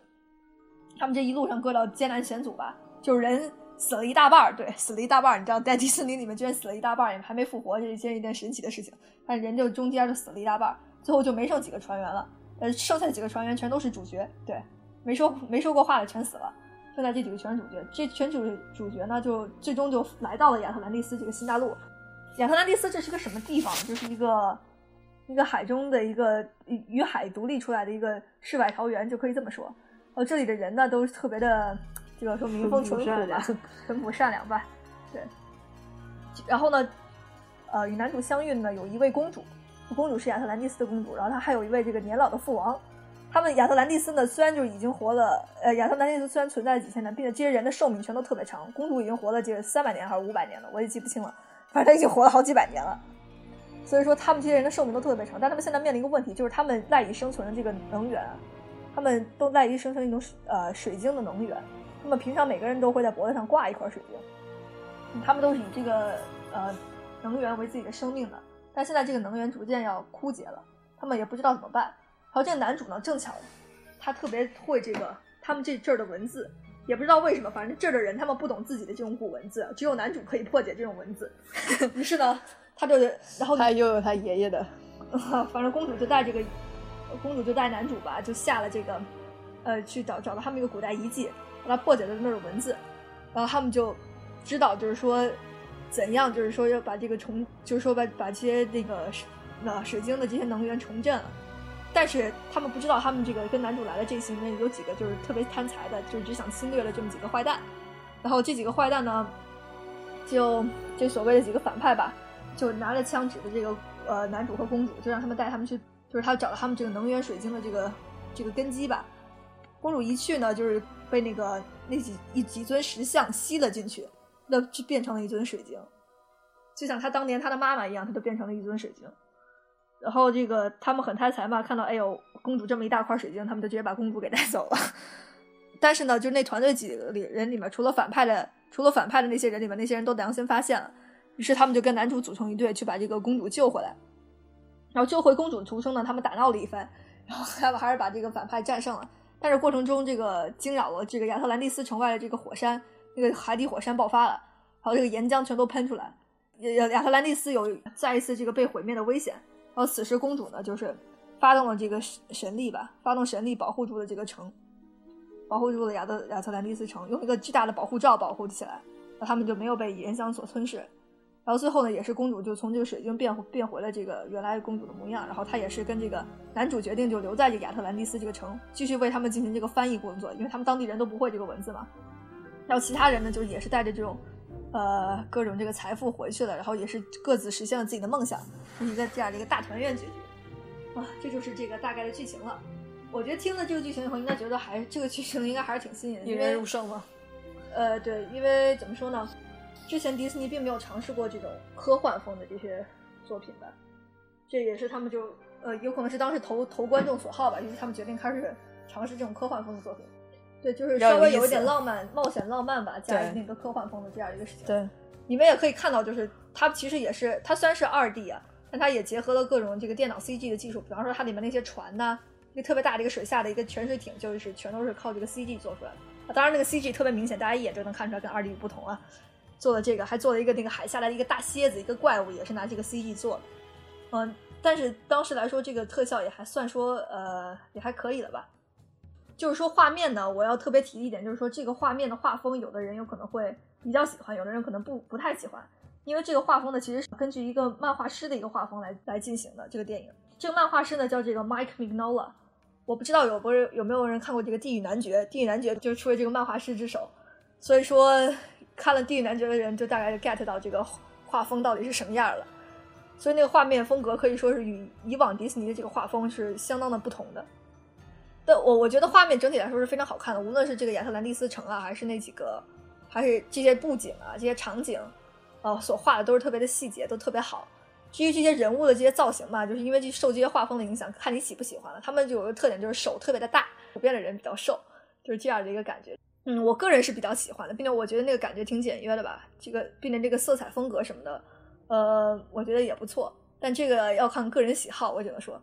这就是对画面的一个整体评价。那么下面就是来说一下剧情。可能我刚才说的剧情以后，大家可能觉得，嗯，这个剧情还不错。你觉得呢，阿田？我毕竟我觉得，如果看过《阿凡达》的人会觉得这个剧情有点眼熟。对对对，其实就是觉得跟《阿凡达》的剧情其实挺像的。我因为我看《阿凡达》的时候，我觉得跟这个眼熟。对，其实我刚刚我再重温一遍，也是觉得有点相似吧。无论是从这个跟公主相遇啊，哎呀，来到一个异星球啊，又是这种侵略文化与这个保护原原住民的这样的一个冲击啊，就是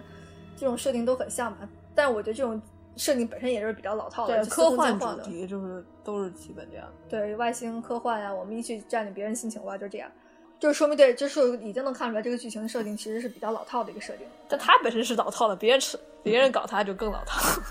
你要说《阿凡达》更老套吗？但《阿凡达》我们知道，它之所以大卖，是因为它的技术原因，并不是怎么因为它的剧情原因，对对吧？它画面好看就够了。但是这一部呢，它画面也没有那么完全的好看，你知道吧？所以就不太带得起来，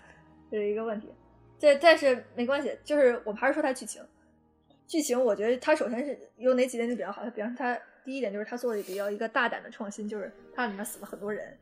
我敢说这个世界就是一个比较神奇的，因为就像我说嘛，中间有几波的这个海难遇险，然后他们就是船员全死光了，只剩下的这些主角还活着，只要说过话的主角都都还留着，其他人全没了，就这样的。就是迪士尼的突破，对吧？能死人。对对对，终于能死人了。但你觉得死人给你一个什么感觉？就是当时第一感觉是，是不是第一感觉是啊，这不是迪士尼？我没有感觉，我只是，我其实没有太大感觉。我觉得这些，我能想到这些那些主角肯定会活下来。对对，就就就是这种感觉。但是我没想到，就是说这个死人死的好快，因为他几分钟里面几乎快全都死了。那你觉得有什么绝望感？有有，就是死人有效果吗？你说有效果吗？能感觉那个，能感觉那个进入那个亚特兰蒂斯是挺难的一件事儿，但是并没有什么太大的效果吧？对，对那个角色，对角色塑造至少没什么太大效果吧？是这样的事儿。但我觉得优点是你敢去这么做就是一个优点，嗯，就是这样的。我觉得他，你只要敢，就是你以前。都没这么做过，你突然这么做一下就是优点。不管说你这有没有多大效用吧，你知道吧？嗯，可能死的是有点无谓吧，但也还行吧。你如果那你就想吧，如果你全都没死的话，你不觉得也很奇怪吗？嗯，继续吧。嗯，对，这就是这就是剧情上一个点吧。然后还有还有几个点，就是我觉得这里面几个配角都非常的可爱。对我就是说这几个配角就是不同于这个前几部影片，就是说这几个配角实在是太讨喜了。这里面主角其实没有那么讨喜，但是配角都其实异常的讨喜。呃，我刚才其实，在去介绍剧情的时候没有详细说啊，就是这里面就是那几个呃，有几个特别有趣的好人好人团队是吧？有一个是这个一个一个地质学家，他的名字就叫 Mo，然后这个人呢，就是呃，你也可以叫土豆，也可以叫他鼹鼠吧，反正就是他这个人呢，就是一他就特别特别喜欢土，就是谁都不能动他的土，然后一挖土就特别的兴奋，就这么一个人，他长得也特别像鼹鼠，对，就是这么一个人，然后他他会说法语。就有点如如大发人大的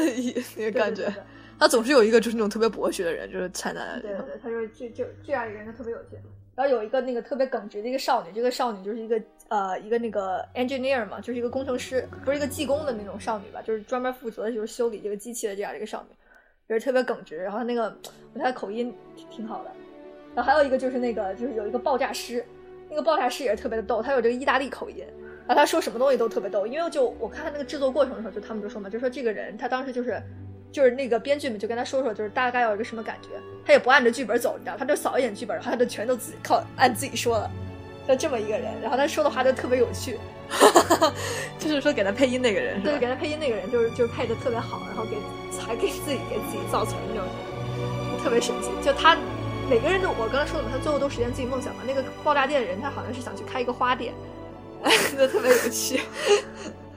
他就是那种特别，就说嘣，就那种感觉。这样说，我有多少个炸药，我就要炸在哪儿，就是这种特别，就是那种一副都什么都无所谓那种感觉，你知道吗？但他就在最后这个是非判断的时候，还是很决绝的。还有一个就是那个叫那个魏老妈的那么一个角色，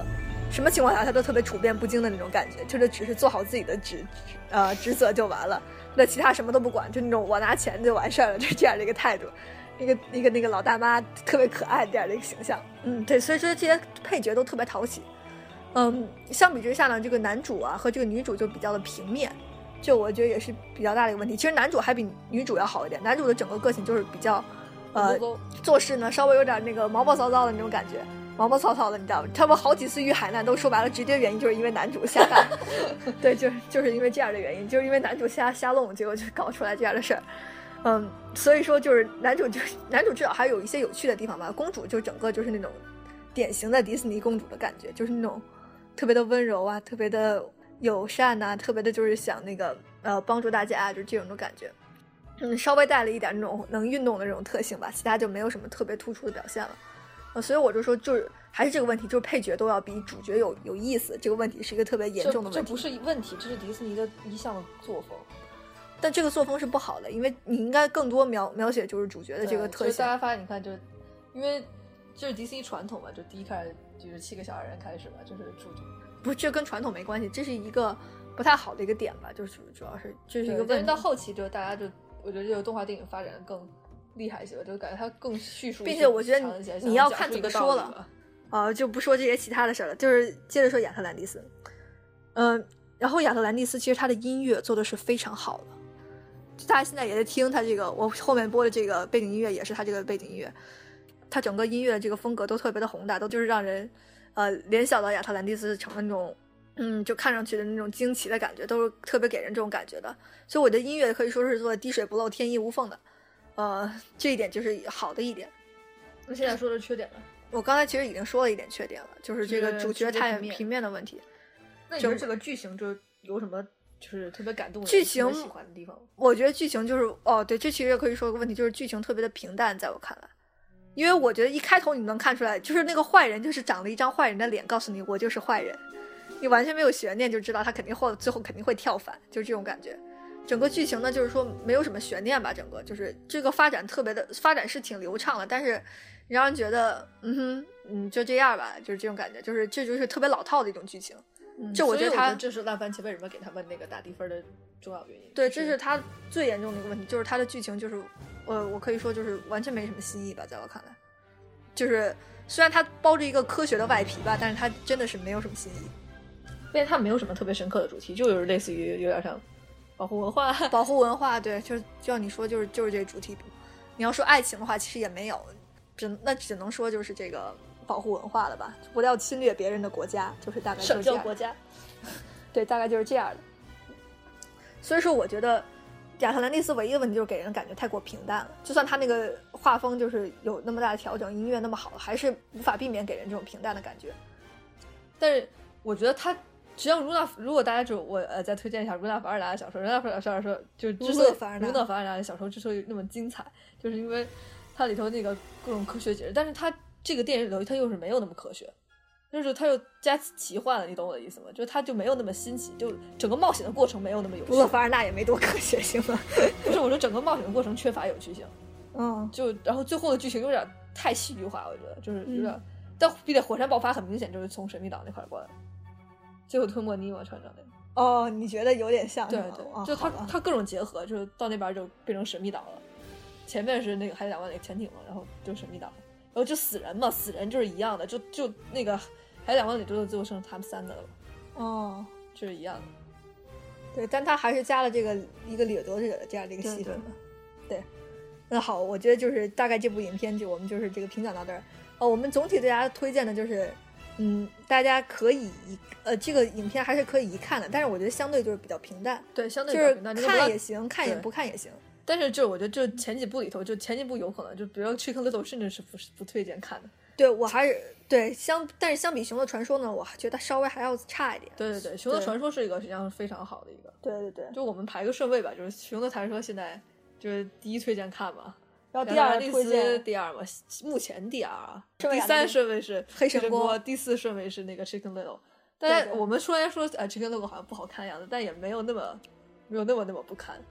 对，但就是太幼龄像了，对，有点幼龄像，太幼龄像了。受不了那种对对对就。不要了。现在我们来说一下第五部电影。第五部电影就是特别有名的，呃，也是我们估计待会儿会成为我们这个推荐榜第一的这个电影，就叫做这个《Treasure Planet》。它的中文译名呢是《星引岛》，对，不是金银岛，是星引岛。对，它跟金银岛的区，大家一听就知道它是金银岛的改编了，对吧？呃，它跟呃金银岛的区别呢，就是说他把这个故事建立在一个宇宙的这样的一个世界观里面。就所有这些，他们是找到了一个，他们是要去一个有藏有宝藏的一个星球，而不是去一个岛屿，是去一个藏有宝藏的星球。对，这就是它的区别。嗯，对，因为这个整个剧情都已经放，就是架空在那个很多很多年之后，就是说，意思是说人类和各种生物就所有的星际星际之间航行完全完全没有障碍那样，就是星球是星球之间就用非常一飞就到了这样的一个情况下。哦，我要说一下，就是这不是发生在这个真实世界里，呃的未来什么的，它是完全那个架空世界。对，架空架空的。因为这里面出现了各种猫人呐、狗人呐、这类这样的这种奇特生物啊，并且它设定里面这个宇宙呢是一个有氧气的宇宙。对我一定要告诉大家，这是一个有氧气的宇宙，所以你们就可以想，没有重力有氧气。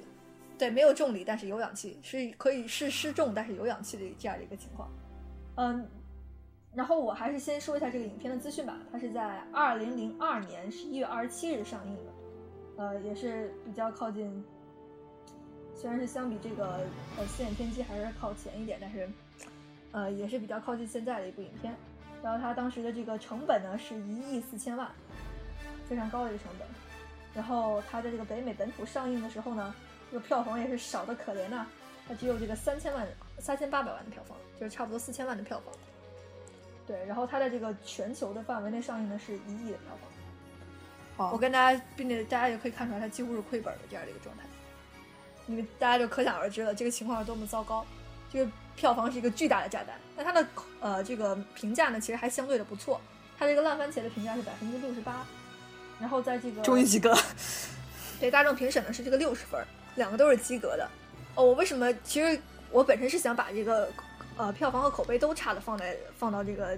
这几部里面来讲的，但是我考虑到这部影片的这个特殊性呢，就是它的这个票房这么差呢，还是单独把它拎出来讲一讲。对，我觉得呢，嗯、还是首先先介绍一下剧情。阿田，你要不来介绍介绍剧情吧？这个剧情就是说，那个发生于一个，就是我们之前呃介绍的一个介绍世界观，就是说那个所有星际航行是畅通无阻的，然后各种生物、各种各样的生物，就大家都能在一块儿，都能在各个星球上这样的生活。然后这个男主角呢是一个就是幼年失去父亲，幼年失去父亲，他的父亲就是直接离家出走了。对他的父亲说白了就是也是莫名其妙离开了，就影片没有直接那个直接解释他父亲为什么走，反正就是幼年失去父亲，他和他的母亲通过经营一个小饭馆相依为命的两生活的这样的一个一个情况。然后这个男主角呢本身是非常热爱冒险，同时拥有一颗充满智慧的大脑，对这样一个角色。这里头描述是说他八岁就是自己制造出出一个就是能能通过太阳能航行的一个那个帆船这样一个设定。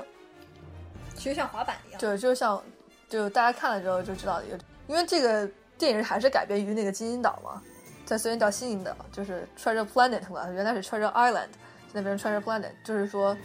呃，主要剧情就是说他那个为了他就是他因为幼年失父，后来就变成一个总是去破坏一些规则的一个人，然后他的母亲就非常担心他，然后就是在他有一天就是偶然得到了一个那个藏宝图的时候。就是他们的旅馆被那些一堆坏人，就是想要找找到这个藏宝图的坏人给毁掉了，然后他们就是，呃，也是半被迫的，然后也是半那个男孩想通过证明自己自己的能力，就和一个教授，就是他妈妈的一个朋友，踏上了，就是通过这个地图去找到那个 Treasure Planet，呃，一个特原来特别大的一个海盗，把他的所有的藏宝都藏呃财宝都藏在一个星球上，然后那个他们就是要找到这个星球，然后去带回来他那个巨大的财宝这样一个事情。然后他们就踏上这个旅程了之后呢，就就跟那个金呃金银岛的剧情是一样的，就是呃他们这个实际上他们这个船上所有的船员呢都是都是一帮海盗，他们的目的呢就是跟他们到达了之后去用他们的地图，然后偷窃回来那些宝宝藏。然后但是这个时候就是在这个船上这个过程就发生了和那个金岛不同的剧情，也也是这个剧情就是这个创新史那个就是我我和那个阿月都非常喜欢这个剧情，就是说他这个。他与这个男主与这个船上这个厨子，也就是他们的海贼，啊、海海盗头、海盗船长，海与这个海盗船长呢，就是发生一段就是类似于，就是因为他们不停的交流嘛，他给这个厨子打下手，就呃那个这个厨子呢培培训他各种那个就是航海的这种航就是类似于航海就是呃星际航游的技巧，是他那个他们建立了深厚的类似于父子、类似于兄弟之间这样的一个感情，是他在他那个。就是因为他父亲早年离离他而去嘛，找到一个类似于他父亲这样的人，然后但最后就是因为大家知道他们就是海盗，还是就是目的是偷窃嘛，啊，这个男主首先是提前发现了他们的计谋，然后他就说他们就是有一段非常那个痛心的一个分离，但实际上那个海盗还是没有下手，就把下下得去手，然后把他们杀掉，然后他们就逃离到那个金银岛上，然后他们最后中就是各种诱骗啊什么，然后碰到一个唠唠叨叨的机器人，然后那个唠唠和那个唠唠叨叨的机器人在一起，然后最后终于发现那个啊海盗的宝藏。那个海盗也是因为他过分贪婪，他想要就是说把那个任何想得到他宝藏的人都埋藏在那个埋葬埋埋葬在埋葬在他那个这个金银岛上。发现了这一点的那个男主和那个海盗船长，最后就是说，等于是又是那种感情，又是恢复，这样就是互相互相救了对方，逃离好逃离出这个宝藏之道，拿了一点点非常少的金币，对吧？然后这个男孩子也拿拿到了一些钱嘛，就有可能只有一些钱，然后那个回去又和他母亲重振了他们那个旅馆，就是这样一个故事。对，然后他后来还去这个一个特别屌的一个学院去学习，然后又成了一个重新获得了新的人生。对对对，就是这样的一个美好的故事。这里面就是，嗯、我还是说先说好的点吧。就其实它好的点比较多了，这是为什么我们推荐它的原因，就是它剧情上其实是非常连贯和流畅的，并且它并且它是等于是原著改编还有创新。对它创新的部分真的是挺多的。嗯，它比较它比较好的地方就在于它特别突出的就是这个海盗和这个男主的这个呃感情戏，对吧？他们俩的感情就特别的深厚，尤其是有一幕嘛，就是特别关键的一幕，就是说这个海盗选择放弃了宝藏，然后拯救了男主，然后男主也是舍上命去把让这一船人最后逃于了这个星银岛。就是这样的一个设定。哦，我觉得大家具体看了以后就能感受到，就是他们之间这种羁绊，他们描写的都特别好嘛，并且最后男主也是放了，他本人是可以抓这个海盗回去嘛，让他去坐牢了，他最后还是选择放了那个海盗走，让他去自由自在的这个去当他的海盗，这也是各自成全各自的梦想吧。并且那个海盗最后他其实手里抓了一点点金币，他把这些金币最后对他是把这些金币最后给到男主手上，让他回去重建旅馆的，所以看出来他们就彼此互相就是。呃，成成全互相吧，就差不多这样的一个，最后做出这样一个决定，也是特别把彼此当这个兄弟，也是当这个父子的这样的一个看。我觉得这个感情也是非常这个真挚并且感人的这样一个感情。同时，这里面有几个配角也特别的出彩。呃，有一个就是这里面有一个猫人做了一个船长，还有一个就是这个狗人吧，他是这个叫狗人有点难听吧，就是说这个呃，就是有一个博士吧我觉得，他是也不是狗，就是狗猪混合体。哦，我不知道，反正就是这个博士，他就是这个跟那个，呃，跟这个男主的妈妈关系特别好的一个博士。对他也是这个博士，也就是带着这个男主来去参加这个历险的。他特别想研究这个，呃，这个岛屿嘛，因为他是一个科学家嘛，所以他就特别感兴趣。对，然后这个科学家呢，就是后来跟这个跟这个舰长吧，跟这个女舰长，跟这个猫人舰长这个关系呢，特别的有有趣，因为他们两个最后成为这个爱侣对伴侣的这样的一个关系嘛。就我觉得就是他们俩之间的互动啊，还有这个所有的这些 chemistry 都特别的好。对，就是我觉得是你想，就是迪士尼大部分都是那种一见钟情式的，没有没有过程只有结果的。然后他这种成团他们中间有的有一些打打情骂俏的生活吧，你可以想，对对对就特别有意思。对对，就秀恩爱嘛，反正就挺有意思的。也不是对发展刚才也是，其实没有说啊，就是说这个海盗还有一个特别有趣的一个，呃，一个一个这个小宠物吧。这个小宠物又叫这个 Morphy，它其实就是一滴小水滴。我也不知道为什么，就是一个小水滴有个它，它就是一个可以任意变变形，然后伪装成任何东西的一个生物吧。它这里面也是有的时候发发挥了一些重要的作用。然后有的它，但他大部分他就是一个特别调皮捣蛋的这样的一个事情。对，我觉得他就是有一些，就是总会让让你有一些意想不到的发展，这样的一个。对对对，特它就是来创造各种机遇的这样的一个生物。他不仅是推动了剧情的发展，并且也是某种意义上就是体现了这个男主和这个呃海盗之间的一些关系的一些转变。我觉得，哦，我觉得最后这个水滴也是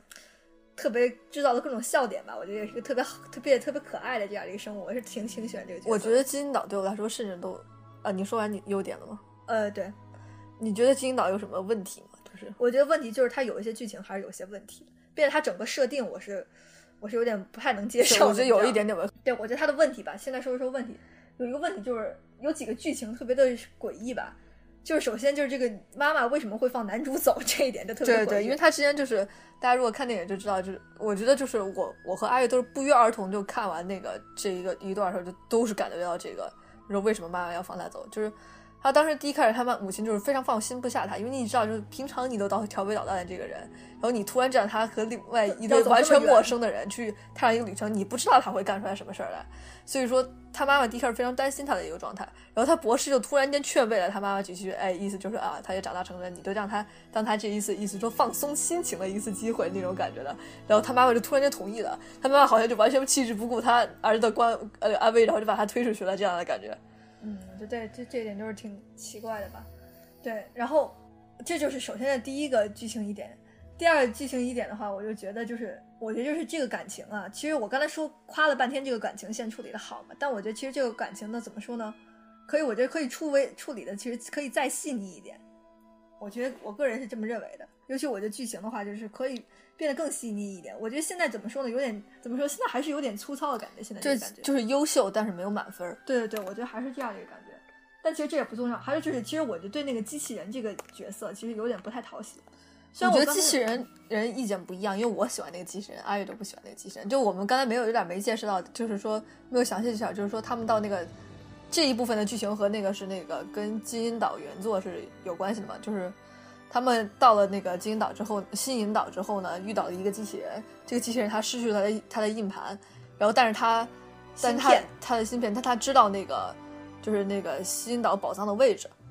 对，就是这样的一个机器人。然后它中间就是发挥就是一直唠唠叨叨，然后顺便帮那个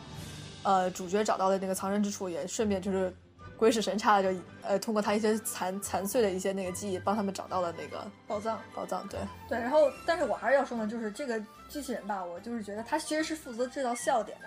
但我觉得他就是除了唠里唠叨外没有制造什么笑点。这是全片有一个问题比较大吧就全片的其实笑点比较少。笑点主要是靠那一对情侣在拉你知道吧？只有那对情侣还有一些笑点其他人的笑点比较比较少吧。虽然我刚才说那个，但我觉得就是有的时候就是剧情好了，你就不需要笑，不是那么需要笑点。但是我觉得你要幽默啊，就是害怕声音的笑点，像 Brother Bear 一样，就你还不不要笑点。他这里面那个机器人，我觉得就是声音的笑笑点太硬了，实在是。哦，这里面也还是要提一下歌曲，对吧？其实我觉得歌曲就是怎么说呢？歌曲算这个表现正常吧，不能说太好，也不能说太差，这里面就是这样，就这样一个水准。你们也是有一些人声歌曲，但我觉得这些人声歌曲做的还是要比 Brother Bear 好一点。你觉得呢？别也比四眼天机要好。嗯，对，我觉得他的配合还是比较恰当。就是他人生歌曲应该就一一首两首，对，有点像那个角色自己唱两首。对，一首两首，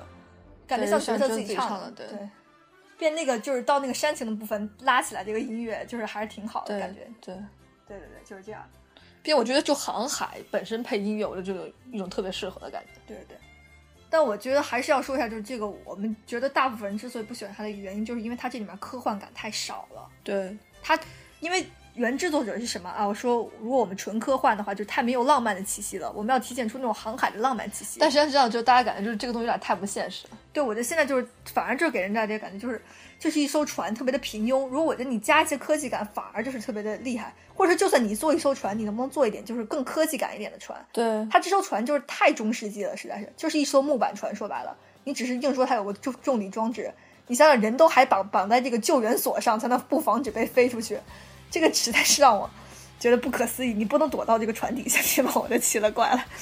这就是让我觉得对，就中间一些就缺乏科幻感的那个感觉，就感觉哦，那你有可能还不如设计在中世纪。对啊，那你干脆就说它的纯中世纪，不是它这些所有人的穿着也特别的中世纪。对对对，就是这个感觉就让我特别不好。就是你那个船，我觉得你可以做那种蒸汽朋克一点那种感觉，你要增加这个船的复杂度吧，要还是要给它一些科幻感，科幻感还是太少了。现在你只是硬说它有个重力装置而已，硬说它有点电线。那个机器人有一点科幻。我现在想想，就如果他弄在中世纪，有可能我会觉得它真的还是比较沉浮。它就是实际上把它放在就是科幻科幻世界也是一个创新点吧。对，就科幻世，但我觉得它可以够，它这个世界观本来可以发展的更更好一些。就是说，就是科幻世界的海盗会是什么样的？我觉得它会去变成一个全新的概念，就是它不是对它从一个海海盗太老旧了。他们就是除了变了一个什么激光枪啊什么的，就没什么了。对，但是唯一一个比较科技的什么，这里面我觉得科技最先进的也是就是那个。就是那个海盗的那只手，你知道吧？那只假肢是最先进的。对，所以我就觉得他的眼睛是最先进。我顿时就觉得，就是说那个，就通过这个海盗这个角色，就这个厨子海盗，他那个假肢什么，就带给你很大的科幻，就是哦，我就觉得就有可能就是科幻的一个。海盗的一个，样子。我觉得其他的，但其他人实在是太缺乏、太缺少这种元素了。对，其他人就是通过他们怪异的变异来体现外星感。对，就是这个城市，其实他们有一个那个月亮形的港口嘛，一个呃月牙形的一个港口，那个港口其实设计的挺好看的，但整个建筑的风格又是特别的中世纪。于是我就是想砸人，就能不能多一点科技感？我觉得这整个就大家对，我觉得它可以多一些，比如它船头甚至就多一些齿轮啊，给它一些运动的过程。按下一，对啊他们就是这时候，比如说按下一个按钮，它就直接哎重力就来了；按不按那个按钮，插一个电线，那个重力就没了。我的感觉就是，比如说你更做一些一连串的一些反应，就是比如说这个，你给它受一下这个过程，就会特别对啊的有意思。还有让我特别愤怒就是那个太阳帆，那个太阳帆为什么是鼓的？哦，它有空气，当然可以理解是鼓的。但你那个太阳帆为什么用太阳帆，不能用太阳板？肯定是太阳板，它是为了那种张力那种感觉，对呀 我就都都是我就就是那个太阳杀的。帆还会破，好不好？但后来还破了，我简直就想死！为什么要这样？一点科技感都没有。嗯我这就是你居然要选择了科技这个题材，你就应该更放中心一点。我唯一这里面能看到几个点，就是科技的点，就是那个厨子的手、眼睛，还有那个那个地图是一个球形的那种对秘密地图，还有一开始他在那读书的时候是一个读书里面的投影，三 D 的，对，一个一个直接那个书开始自己读，然后一个投影的这样一个看影片一样的一个感觉，这就唯一几个科技的点了，其他完全没有，好吧？真的是要再 再拜托再认真一点，好不好？然后最后那个任意门还是挺有意思的。哦，对，那个任意门还挺有意思。怎么打开那个男主那个男主那个滑板其实也是一个嗯不太那么科技感强的一个东西了，整体来说。对，但第一看还是比较炫酷的，就是他耍技巧比较炫酷。对也是短短几秒对，就是刚才那个阿月，就是说他说一下优点，我还想就是通过我的角度来那个讲一下，就是我认为这个影片特别好的地方。我觉得首先就是说那个在角色方面，在我看来就是不只是他们那个关系发展好，同时就是这个就是那个迪士尼少有就是说一个角色一个反派角色拥有很多面的一个这样的。之前就是说你看那个那些反派，基本就是我就是坏。嗯我觉得很坏，当然他们那种坏也很有意思，因为他们就是特别强大那种坏人，就是他们控制力特别强那种的坏人。然后在这个坏人，他就说啊，就是他他实际上也有，就是他不是善恶那么分分明的。我知道，就是这就是这个特别好的一个地方，就是对对，就是他这个人人物就是有很多面面，你可以特别有意思，就是你发现这个海盗就在他面对他的船员和面对面对这个男孩的时候，他表现出来不同的面对。对就是说他面面对他的船员，他是个哦非常威严的，非常霸道，就是说你如果你敢违背我，我就杀了你，就是这样一个角色。但他但他在面对这个男孩，他就是一个就是慈父般的一个角色，你就会觉得啊，就是说人性有可能就是说不是。不是不是那么恶，也不是那么善的。并且这个男主本身吧，他就是一个不断犯错，但他又从那个错误中成长，错误中成长的这样一个角色。所以我就觉得就，反正这个男主也是给我们一种感同身受，就是典型那种青春期，就是说那个大家会呈现的一个状态。所以是，就是这两个角色就是在这方面都是非常讨喜的，也是那个迪士尼之前很少有的。迪士尼他一般特别倾向于完美的人物，这也是为什么，就是当小美人鱼就是作为那个迪士尼复兴的第一炮打响的时候，就是说，我觉得就是大家会觉得这些啊主角当主角开始有深度的时候，就迪士尼的电影就真的会迈上新一个新的台阶，就是这样对啊。对，我觉得总结下来就这么几点吧。首先就是说他的角色塑造特别的棒，他这个主主，然后他这个反派第一次就是有了这种温柔面和这个凶狠的一面，就是又多面的吧，并且他在不同的人前扮演不同的角色，这个特别有趣的一个现象。然后呢，第三点就是他的音乐和他的画面其实都做的还不错，但是他唯一的缺点就是他的世界观设定就是说有点普通，并且说让让人觉得有点就是太中世纪了，就是有点没有新奇的感觉。对对，就是如果你居然选他没有利用好它。对它没有利用好它这个科技的元素，没有没有把它发挥到极致，这就是为什么我觉得好多人不买账的原因。我觉得他这个有点像这个导演说啊，我们被强迫去做这个，嗯，我不太想做，但我我必须要做成这样，有点这种感觉，对对对所以他他不喜欢他就就做成这样了就。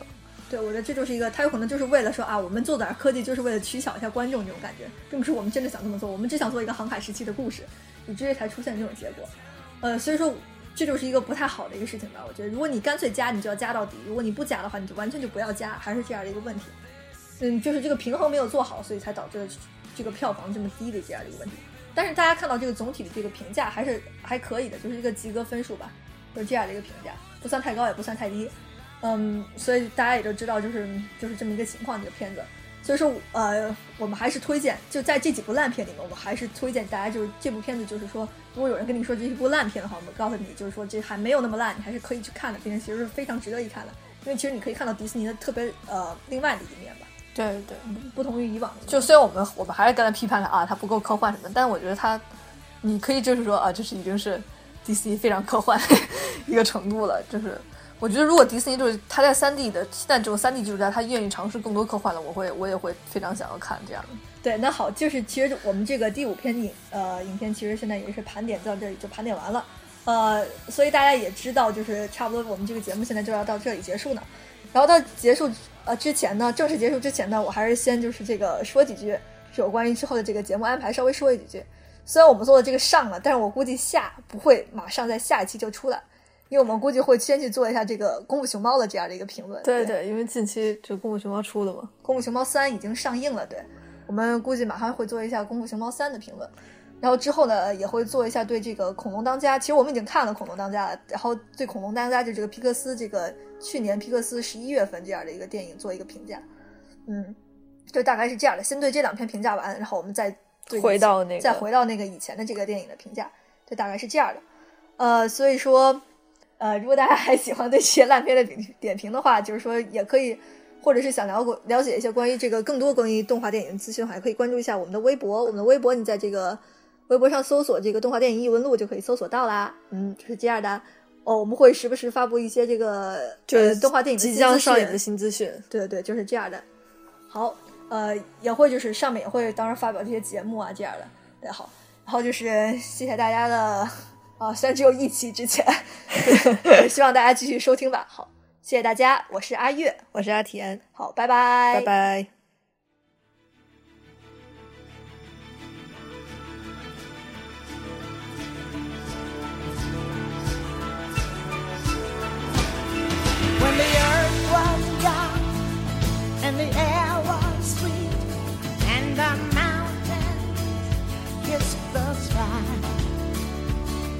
In the great beyond with its many parts. Man and nature live side by side. In this wilderness of danger and beauty, live three brothers bonded by love. Their hearts full of joy. They ask now for guidance, reaching the skies